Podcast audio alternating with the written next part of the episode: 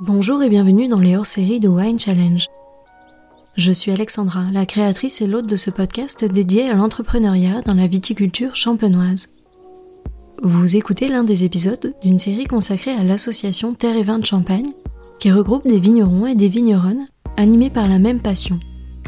Ils sont convaincus de la qualité et de la diversité des terroirs champenois et souhaitaient aujourd'hui partager ici leur philosophie vigneronne avec vous. Ensemble, nous échangeons bien sûr sur leur parcours d'entrepreneurs, sur leurs convictions et sur leur vision de la Champagne. Ils nous confient leurs expériences, leurs envies, leurs projets et leurs challenges d'hier et de demain. Mais pas seulement. En effet, cette série est née de la volonté de garder ce lien avec vous, épicuriens et passionnés unis autour du vin, en imaginant un terre et vin sonore, à défaut de pouvoir vous retrouver pour un moment de convivialité à l'occasion de la dégustation printanière Terre et vin de Champagne. Les portraits des membres de l'association vous seront donc proposés chaque lundi jusqu'à la fin de la saison 2 de Wine Challenge. Mais avant de faire place à l'épisode du jour, et si ce n'est pas déjà fait, je vous invite à écouter les épisodes dédiés à la dégustation de leur vin clair de l'année, afin de prolonger le voyage au cœur des terroirs champenois.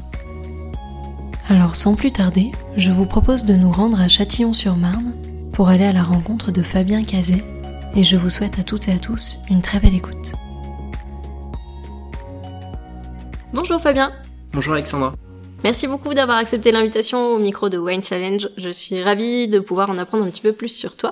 Et donc pour commencer, je vais te laisser présenter le domaine de la façon dont tu le souhaites. Avec plaisir. Donc euh, c'est un domaine familial que je gère seul, situé en partie sur Châtillon-sur-Marne. Donc c'est des vignes qui viennent de ma mère, le nom Thibault, et une partie qui vient de Reuil, donc le nom de mon père, qui s'appelle Cazé. C'est des vignes qui sont principalement sur des coteaux, des sols plutôt pauvres, peu profonds, et on est très proche de la Roche-Mère. C'est une exploitation très morcelée. Il y a une majorité de pinot meunier. C'est un cépage qui se plaît plutôt bien sur les sols pauvres, plutôt sableux, ce qui fait des vins plutôt calcaires. Combien de générations se sont succédées jusque toi? Il y a dix générations du côté des Casés et pareil pour les Thibauts. C'est mon grand-père qui, à la sortie de la guerre en 1953, a créé le domaine. Je pense que c'est aussi euh, ce qui m'a donné envie de continuer, c'est toutes les odeurs, les moments passés euh, avec euh, mes grands-parents et mon père en cave. Et tu as tout de suite su que tu voudrais faire le même métier que tes parents ou est-ce que tu as pensé en premier à une autre voie professionnelle? Alors j'ai fait des études générales qui m'ont amené du côté de Dijon. C'est de là où j'ai pris conscience qu'on pouvait, malgré une petite exploitation, vinifier et puis aller au bout de ses envies, ce qui était le cas de reprendre une exploitation et d'apprendre de connaître son vignoble, ses sols. L'idée actuellement, c'est d'isoler les différents secteurs, de les vinifier séparément et de voir comment ils se comportent à travers le temps. donc du coup, tu es arrivé sur le domaine très tôt après tes études ou est-ce que tu as fait des études vitivinos puis ensuite tu as voyagé un petit peu? Alors j'ai fait un master en vin et spiritueux sur Dijon et dès que j'ai présenté le projet, j'ai fait Avise où j'ai passé les diplômes pour reprendre l'exploitation et en attendant euh, que les vins vieillissent, je donnais des cours de taille. Ce qui m'a permis de connaître toutes les régions principales de la Champagne, d'observer, de déguster et puis le moment venu quand les sols étaient prêts, je me suis essayé à observer ce que cela donnait. Quand tu es arrivé sur le domaine, est-ce que tu as initié dès le début des changements par exemple sur la pratique culturelle ou en cuverie? Je suis passionné de vin, notamment des vins blancs et tous les vins qui me, qui me passionnaient. Il y avait ce travail du sol. Je pense que j'ai initié tout de suite euh, ce travail du sol. Ça a pris euh, quand même beaucoup de temps. Je crois vraiment l'importance de l'eau, d'avoir des sols perméables, drainants. C'est d'une importance, euh, je pense, capitale. Voilà. Et est-ce qu'il y a des projets que tu avais en tête dès le départ, par exemple, à des types de cuvées que tu voulais imaginer, vinifier, que tu as pu réaliser? Euh, non, je suis revenu sur l'exploitation vraiment dans l'idée d'observer et puis de prendre des notes. Voilà, j'avais pas de réelle vision d'une cuvée, euh, mais plutôt une envie de séparer, d'isoler et de constater. Voilà, donc les cuvées après viennent euh, d'elles-mêmes.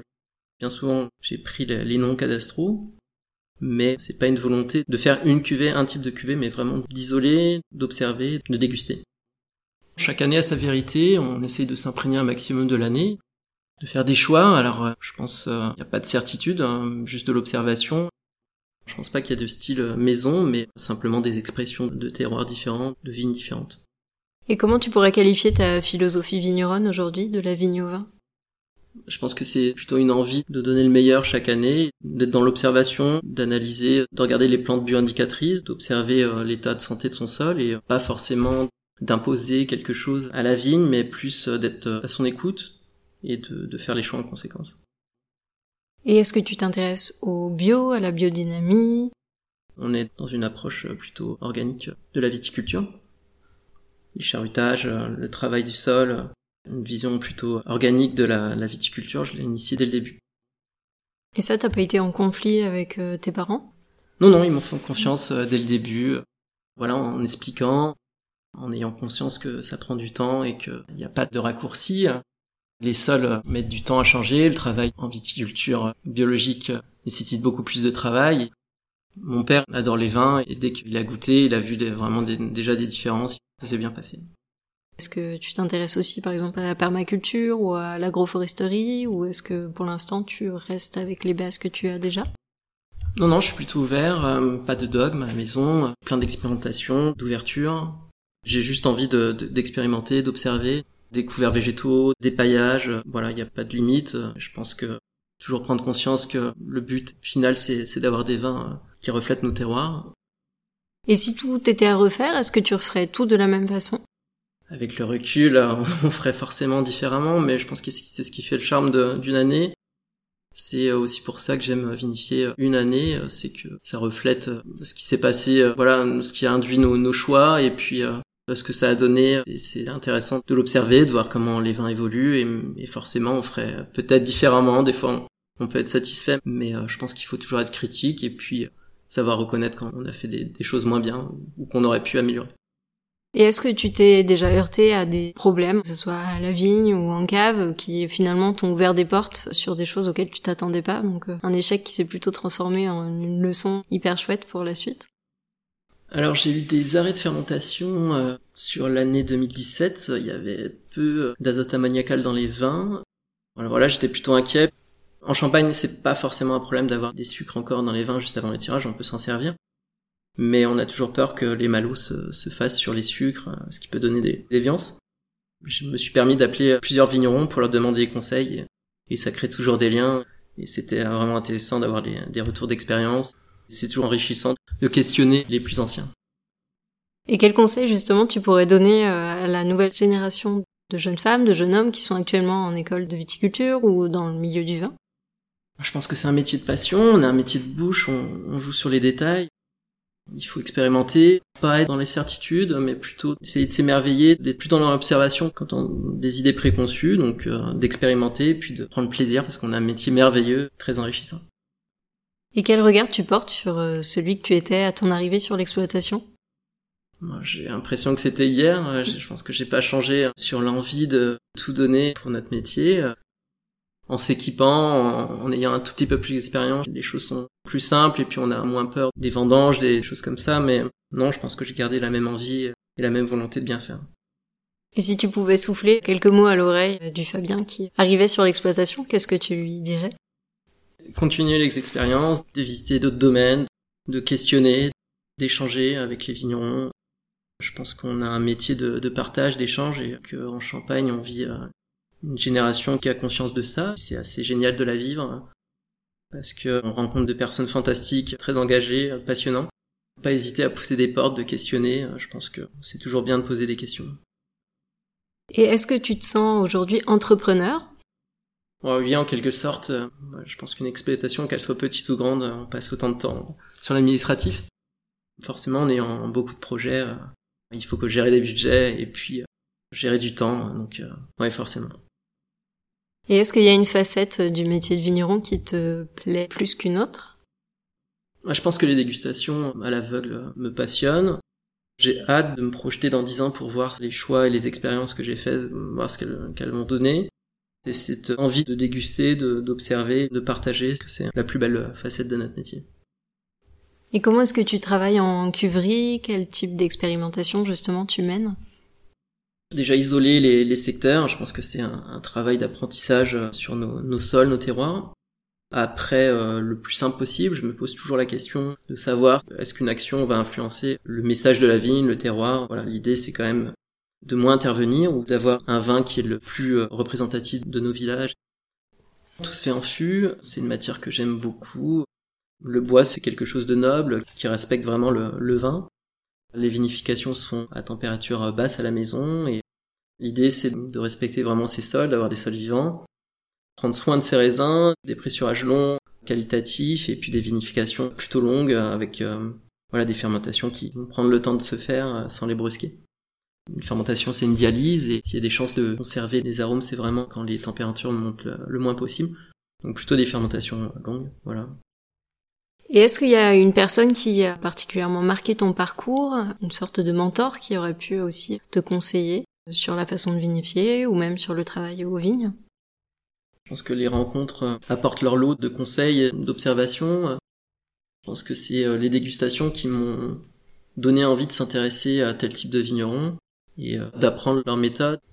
Et quand tu avais fait tes études, est-ce que tu as eu des maîtres de stage qui t'ont particulièrement marqué ou est-ce que tu avais fait le choix de travailler directement sur euh, l'exploitation familiale? Non, j'ai pas fait de stage. J'ai eu cette approche du vin par la dégustation et puis en visitant des domaines, mais j'ai pas fait de stage euh, chez de vignerons connus ou reconnus. Et est-ce que c'est un regret? Moi, je pense que toutes les expériences sont bonnes à prendre et puis peut-être aller dans d'autres régions euh, viticoles, mais c'est vrai que je me suis concentré sur la Champagne. J'adore le Champagne. Et actuellement, il y a énormément de diversité dans ce qui se fait en Champagne, donc il y a beaucoup de temps à passer et puis à visiter, à échanger. Et selon toi, quels sont euh, les prochains challenges qui attendent la Champagne dans les prochaines années? La Champagne a tout un travail à y faire euh, sur ses parcellaires, sur ses lieux-dits. Euh, c'est le challenge principal, euh, je pense, pour euh, les générations à venir. Vraiment l'apprentissage, enfin, sera, sera approprier ces, ces, terroirs. Et avant de conclure cet entretien, quelques questions un peu plus générales autour du vin, plutôt côté dégustateur cette fois. Est-ce qu'il y a une dégustation qui t'a particulièrement marqué? Alors beaucoup, j'associe énormément la dégustation à des moments, à des, des personnes, à des senteurs. J'ai des souvenirs particuliers de la carpenterie, par exemple, dégusté à l'aveugle au moment de l'entonnage des vins. Substance de Cécélos, dégusté dans le Gers. Des Riesling d'Ostertag, magnifique. Et si tu pouvais choisir, euh, passer un moment euh, un peu suspendu avec une personne que tu admires particulièrement dans le monde du vin, qui serait cette personne? J'aimerais bien visiter Ergan Müller, donc peut-être lui. je suis vraiment curieux de connaître le domaine, j'ai pas goûté énormément de vins de ce domaine, mais en général, ils m'ont particulièrement impressionné, donc euh, ça serait une expérience enrichissante, je pense. Et quelle est la prochaine région viticole que tu projettes de visiter? Euh, J'aimerais bien faire le Jura prochainement. C'est une région que je connais très peu. Et les vins euh, me parlent de plus en plus, donc c'est une région que j'aimerais bien visiter prochainement. Et avant de conclure, j'ai l'habitude de laisser le mot de la fin à mes invités. Quel pourrait être le mot qui résume le mieux ton état d'esprit du moment? Moi, je pense que dans le marasme ambiant, plutôt euh, une envie d'être positive. Eh bien, merci beaucoup. Je te souhaite de rester positif le plus longtemps possible. Merci à toi, Alexandre. À bientôt. Merci à toutes et à tous d'avoir écouté cet épisode. J'espère vraiment qu'il vous a plu et qu'il vous a donné envie d'en savoir plus sur l'invité du jour. Vous pouvez retrouver dès maintenant toutes les informations et les références de cette conversation sur le site wine-challenge.com mais également sur le compte Instagram du podcast at Wine Challenge Podcast. Je vous donne rendez-vous la semaine prochaine pour découvrir un nouvel épisode hors série Terre et Vin, et d'ici là, je compte sur vous pour partager vos épisodes préférés auprès de tous les amoureux du vin. Merci à toutes et à tous, et à très vite